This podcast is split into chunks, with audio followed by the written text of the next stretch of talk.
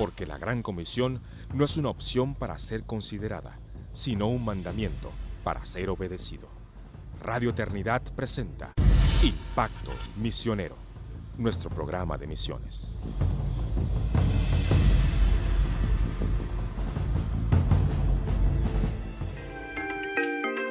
Buenos días hermanos, bienvenidos a Impacto Misionero, el podcast de misiones de Radio Eternidad.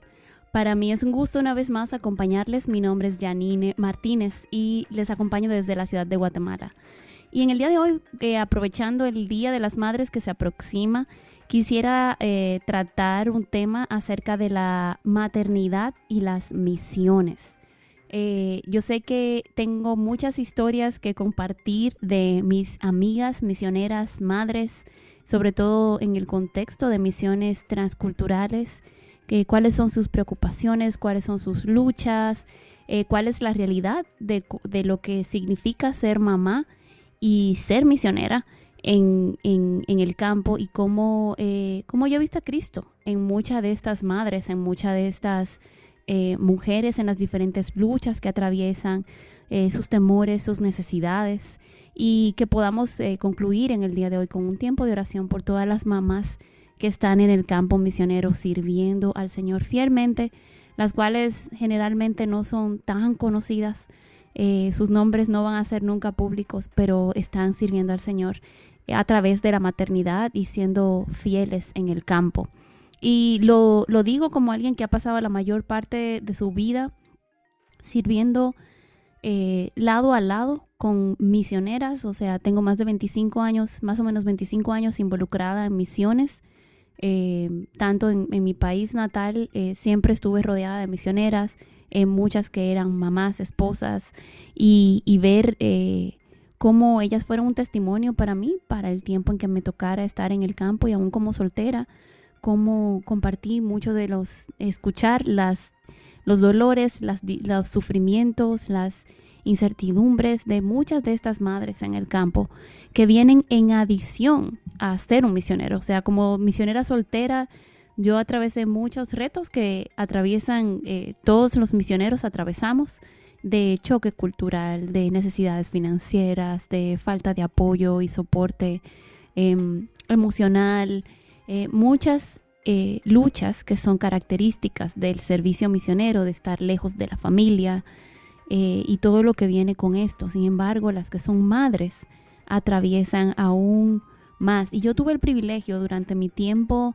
de servicio, tanto en República Dominicana como en, Asia, ver y, y, aprender de estas mujeres y ver sus testimonios y ver sus debilidades y cómo en medio de sus debilidades el Señor las fortaleció, las animó y las cambió también, muchas de ellas. Entonces, quiero compartir algunas de las experiencias eh, que atraviesan esas hermanas y, tal vez algunas de las historias y que podamos realmente poner una cara humana.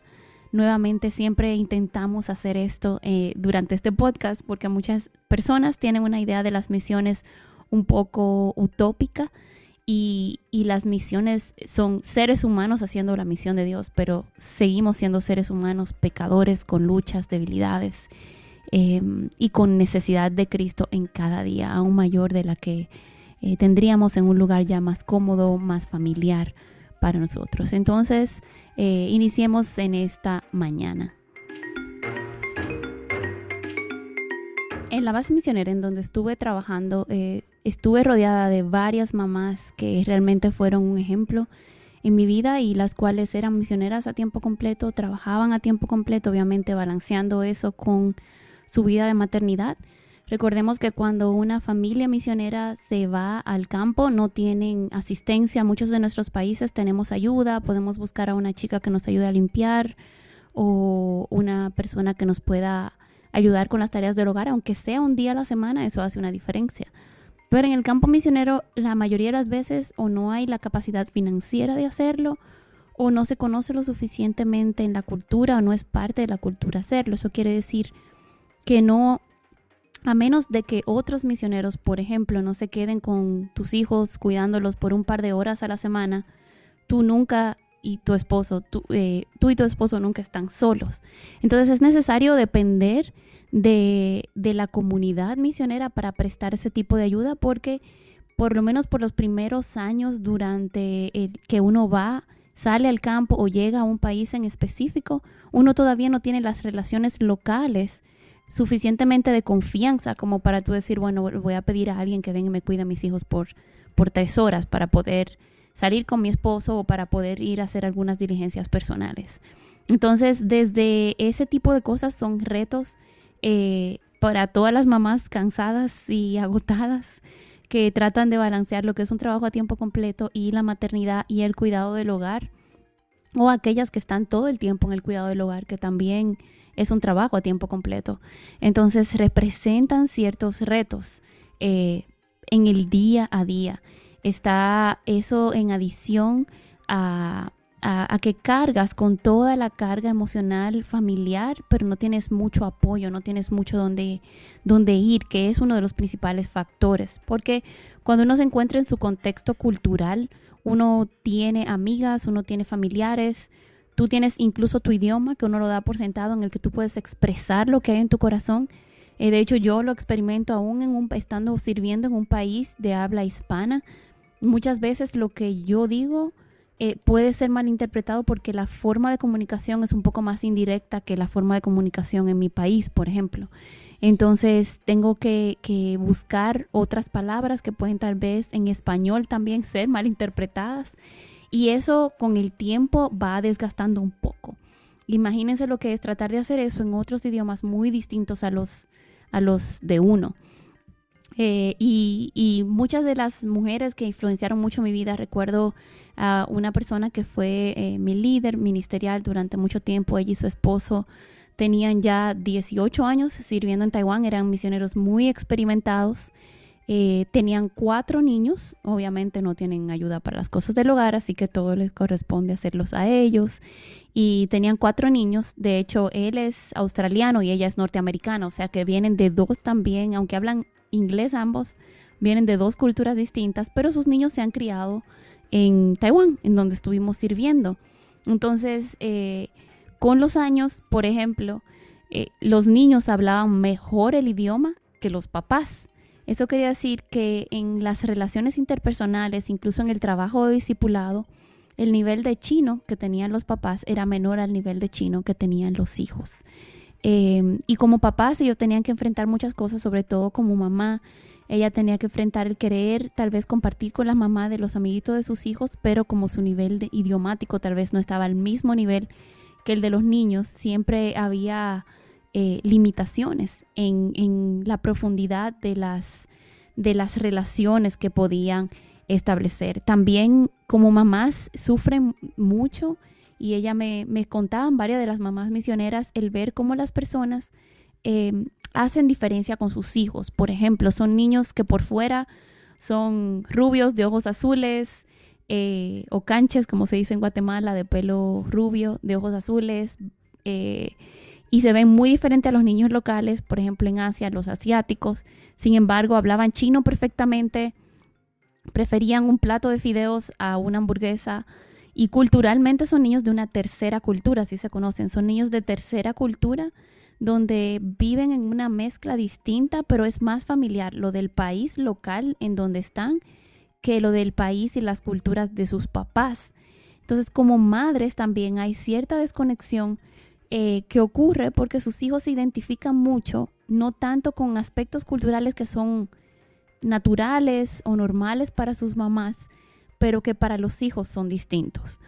Y con eso viene toda una, en el tiempo de crianza, entonces todo un, grupo de luchas que estas mamás misioneras atraviesan. Eh, están asuntos, por ejemplo, de de que estás tratando siempre de hacer discípulos. Obviamente estás ahí con el propósito de hacer discípulos. Esa es la razón por la cual estás de misionera sirviendo en ese lugar y es un poco difícil el, el tratar de hacer, establecer estas relaciones mientras eres mamá. ¿Por qué? Porque como mamá muchas veces los locales eh, no te entienden. O sea, las personas del país donde estás llegando, hay un proceso que se llama choque cultural, que es un proceso de adaptación, tanto eh, de familiarización, cómo se hacen las cosas, cómo se comunican las personas, dónde se consiguen las cosas y hasta la tarea más sencilla puede volverse una aventura muy difícil. Entonces, por ejemplo, la mayoría de nosotras sabemos dónde ir al súper y conseguir ciertas cosas en el súper. Y aún en nuestros propios países sabemos dónde sale más barato comprar la carne o dónde sale eh, consigo este corte de carne o aquel. En otro país tú no sabes nada de eso. En otro país los cortes de carne o no existen o tienen otro nombre eh, la forma de comer es muy distinta, entonces muchos ingredientes de lo que tú sabes cocinar no aparecen o no sabes dónde conseguirlos o no sabes el nombre que tienen o cómo pedirlos y comprarlos en el idioma del país donde estás llegando.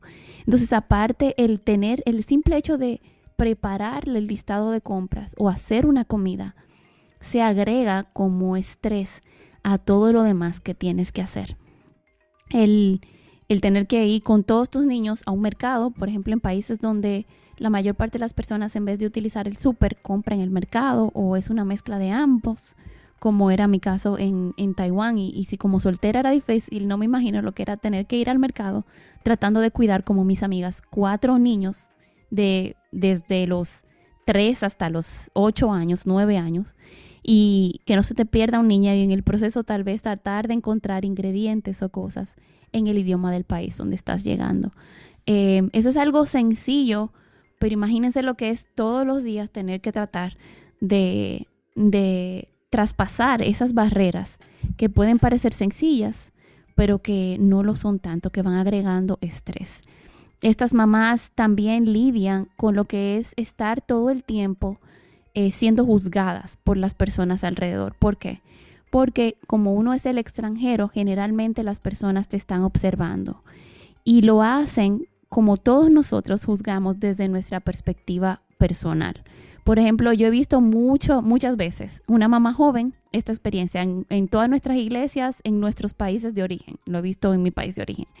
Una mamá joven y viene una mamá con más experiencia mayor le dice, ay, tu hijo tiene frío, tienes que ponerle, eh, ay, ¿cómo vas a andar con ese niño? Así, entonces hace sentir a la mamá como que lo está haciendo todo mal. Y tal vez el niño sí, puede ser que el niño tenga frío, pero puede ser que el niño no tenga frío, porque eh, generación a generación hay ciertas cosas en cuanto a la crianza que son distintas. Y el hecho de que lo haga diferente no quiere decir que lo está haciendo mal. Hay cosas que con la ciencia o con los avances se va descubriendo, bueno, antes las abuelitas pensaban esto, pero ahora se hace de esta forma.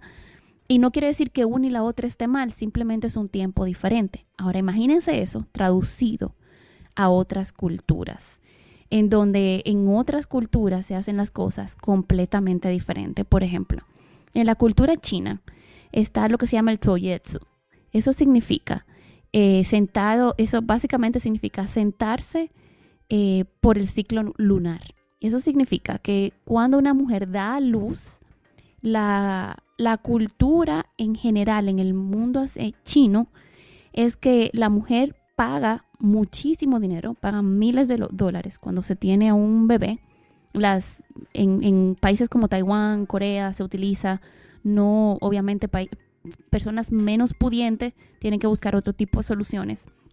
Pero en general, estas mujeres se van por 40 días o por 50 días, dependiendo del, del, del lugar, por 40 días a un centro que es como un hospital, hotel para cuidar a la mamá y al niño. Y las enfermeras deciden cómo se va, cuándo se va a alimentar al niño, qué dieta va a llevar la mamá. Hay un, todo un listado de alimentos que la mamá no debe de consumir durante el periodo de puerperio o del riesgo, que es lo que llaman en nuestros países. Ya, ya no se lleva tanto como antes. Por ejemplo, en, nuestra, en la época de mi mamá y de mi abuela le decían a las mujeres por 40 días no te puedes lavar la cabeza. Entonces no te puedes lavar el pelo. Y entonces eso era así, en la cultura china funcionan eh, ciertas cosas distintas. Pero si no lo haces de esa forma, la gente empieza a preguntarse qué está mal contigo. Entonces no entienden cuando te ven comiendo, preparando tal vez un, un, plato específico. Imagínate que venga alguien, te visita tu casa y ve que estás comiendo algo y te dice, no, no puedes comer eso porque estás en puerperio.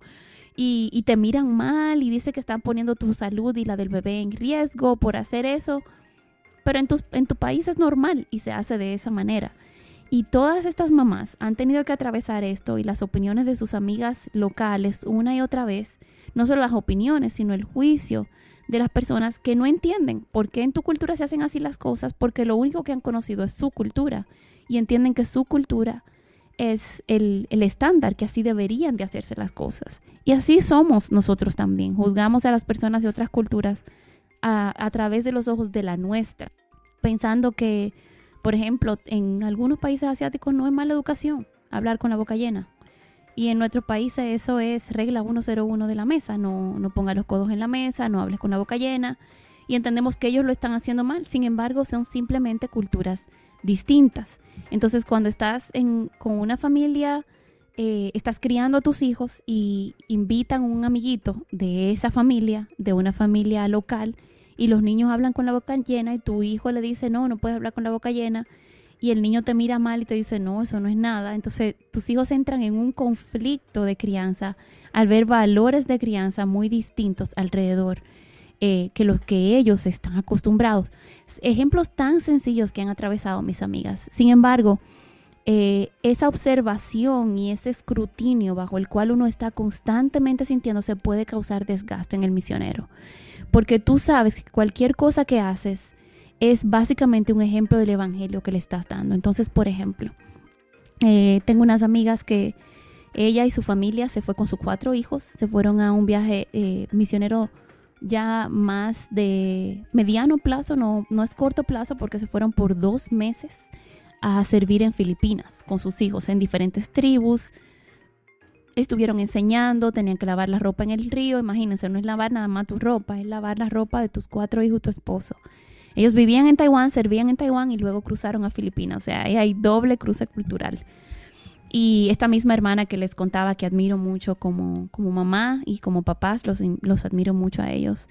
Y sus hijos, eh, obviamente, se, eran niños acostumbrados a, a comer lo que les dieran, eh, aún a, a, dormir donde durmieran, dormían en chozas, cuando ellos estaban acostumbrados a dormir en cama, obviamente. Eh, y mucha gente dice, pero ¿por qué vas a someter a tus hijos a todo eso? Cuando, cuando los padres y cuando las mamás eh, están sirviendo al Señor en el campo, ellas saben que ya no solo involucra los sacrificios que ellas tienen que hacer, sino los sacrificios y los ajustes que por el Evangelio y tal vez sin entenderlo en la misma magnitud que uno, tus hijos también tienen que atravesar, ya sea que ellos sean creyentes o no, son niños pequeños, uno no sabe eh, cuál es el estado de su fe, uno les imparte la fe. Y está también esa, esa carga. Pero, y vamos a hablar de eso un poco más adelante, pero en ese proceso está esa pregunta, o sea, cómo la gente mira nuestras relaciones familiares y cómo esto se convierte en un testimonio del Evangelio o en un mal testimonio para el Evangelio. Y estas mamás están todo el tiempo con ese, están como siempre en, en atención para dar un buen testimonio del Evangelio. Y hay otras cosas que son solo de su vida diaria, con las cuales sin saberlo están dando un testimonio. Entonces esta familia estuvo sirviendo en Filipinas y ellos bajaban dos veces a la semana al río para poder lavar su ropa, eh, todos juntos. Y el esposo obviamente ayudaba a la esposa a lavar la ropa. Eh, no era como que él se quedaba predicando el Evangelio y ella se iba a lavar la ropa, sino que ambos lo hacían juntos.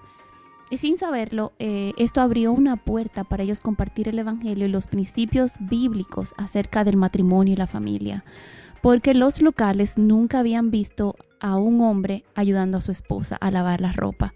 Y esto fue lo que les abrió a ellos la oportunidad de poder compartir abiertamente eh, lo, que lo que es el Evangelio, cómo el Evangelio transforma nuestra vida, donde eh, nos servimos los unos a los otros, nos apoyamos los unos a los otros y esto fue lo que les dio a ellos realmente una oportunidad de poder compartir el Evangelio porque los locales se preguntaban, o sea, ¿por qué este hombre está ayudando a esta mujer a lavar la ropa y con sus hijos y ellos están felices haciendo eso?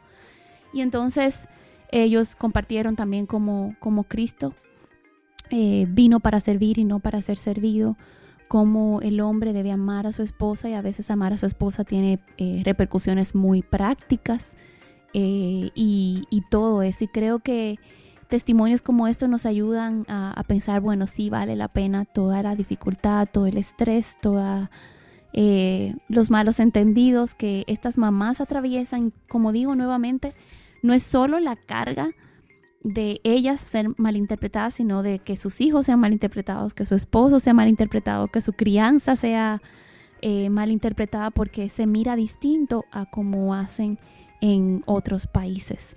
Em, otras, y, hablando de crianza, me, pasó con otra misionera, estábamos en un aeropuerto, estábamos regresando de, una conferencia de misiones, sobre todo que, que, implicaba estar con otros misioneros de la iglesia perseguida. Entonces había sido una, unos días em, muy fructíferos, pero también cargados emocionalmente para todos por lidiar con las, eh, escuchar los testimonios y las dificultades que estos hermanos que tratan de servir en lugares donde el gobierno los quiere perseguir, donde sus hijos están todo el tiempo bajo la observación del gobierno, donde tienen que entrenar a sus hijos para, para responder o para qué hacer en caso de que la, policía se los lleve a ellos.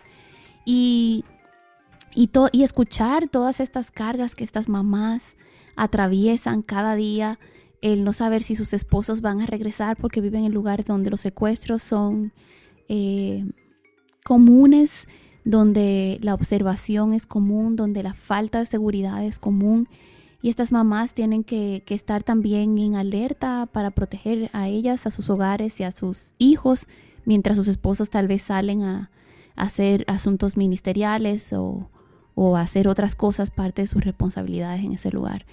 Pero recuerdo después de esta conferencia, y esto es otro ejemplo, de cómo eh, las cargas y las dificultades, lo que significa ser una mamá en el campo, es, estábamos en un aeropuerto y eh, una mamá de una cultura donde el, no es como las nuestras, las culturas latinas, donde todavía el, el, el pegarle al niño para corrección, obviamente no como primer recurso, pero eh, todavía es parte de la cultura. Em, y ella viene de una cultura en donde no se le pega a los niños, básicamente. Entonces, esto podría ser caracterizado como un error o podría, podríamos tener diferentes opiniones al respecto, pero el punto básico que queremos ilustrar es cómo eh, entramos, cómo vivimos o cómo vive una mamá en el campo misionero con estas tensiones.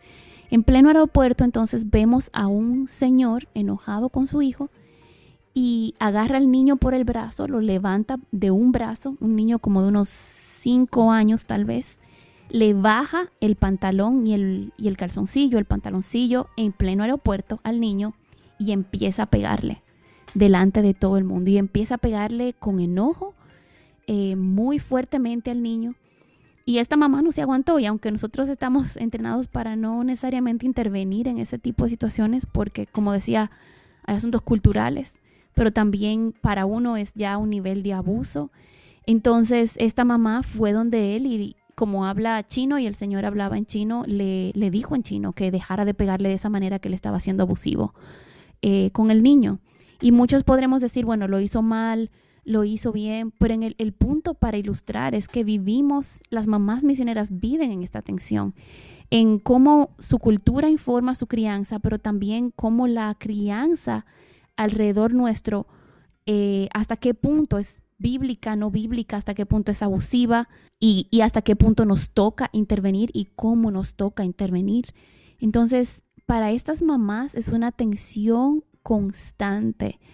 Eh, no solo el vivir en otro país, no solo el no hablar el idioma eh, de manera fluida, no solo el ser malinterpretadas, no solo el que esté bajo escrutinio todo lo que hacen, desde la comida que le dan a sus hijos hasta eh, cómo, cómo pasan el tiempo con sus hijos o cómo los corrigen.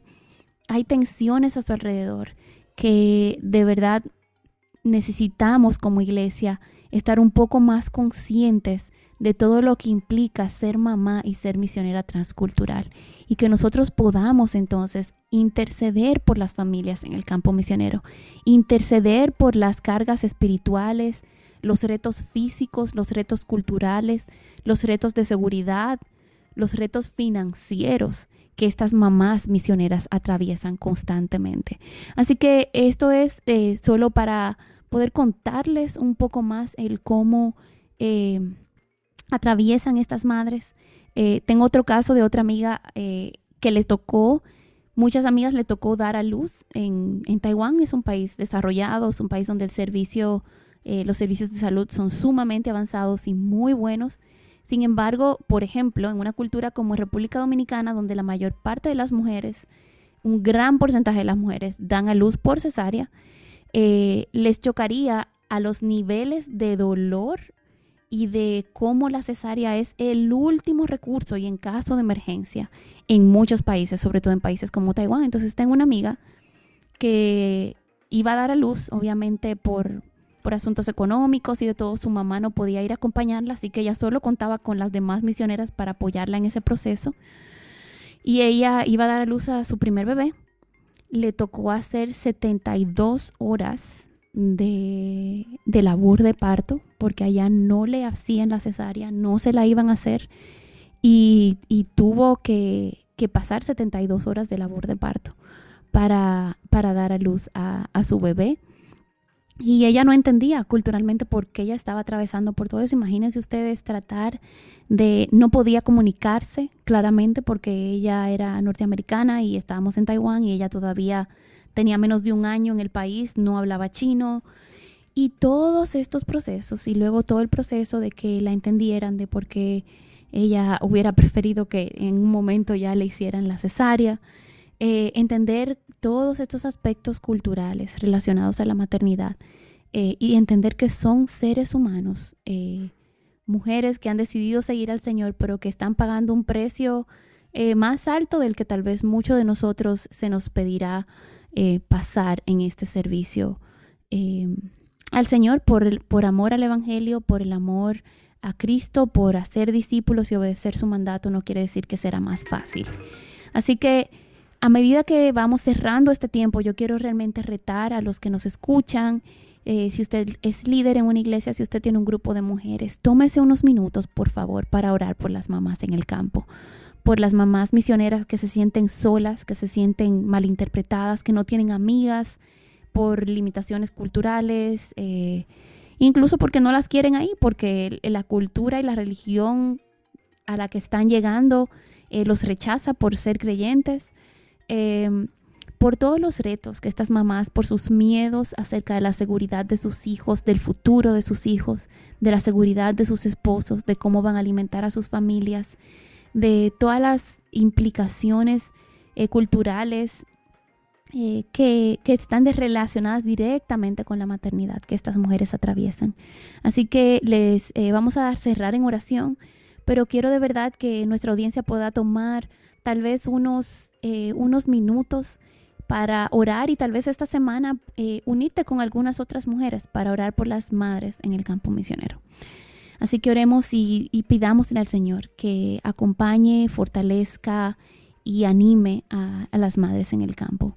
Padre Celestial, te damos gracias por tu amor y tu misericordia. Te damos gracias porque tú eres fiel, tú eres bueno y tú conoces a cada uno de tus hijos, Señor, sin importar qué tan lejos geográficamente estén de nosotros. Pero te pedimos, Señor, que en, esta, en este día tú fortalezcas a cada mujer que en, su maternidad está sirviendo, Señor, en un, campo, en un campo transcultural, lejos de su familia, lejos de sus amigos, lejos de sus iglesias locales, siendo observadas, criticadas, eh, e, evaluadas en todo lo que hacen respecto a la maternidad, la crianza, el cuidado de su familia. Señor, te pedimos que tú em, ayudes a cada una de estas mujeres a que encuentren su aprobación y su y su, y su evaluación en ti. Que seas tú, Señor, quien fortalezca sus corazones, recordándole, Señor, que nada de lo que ellas hagan por amor a ti es en vano.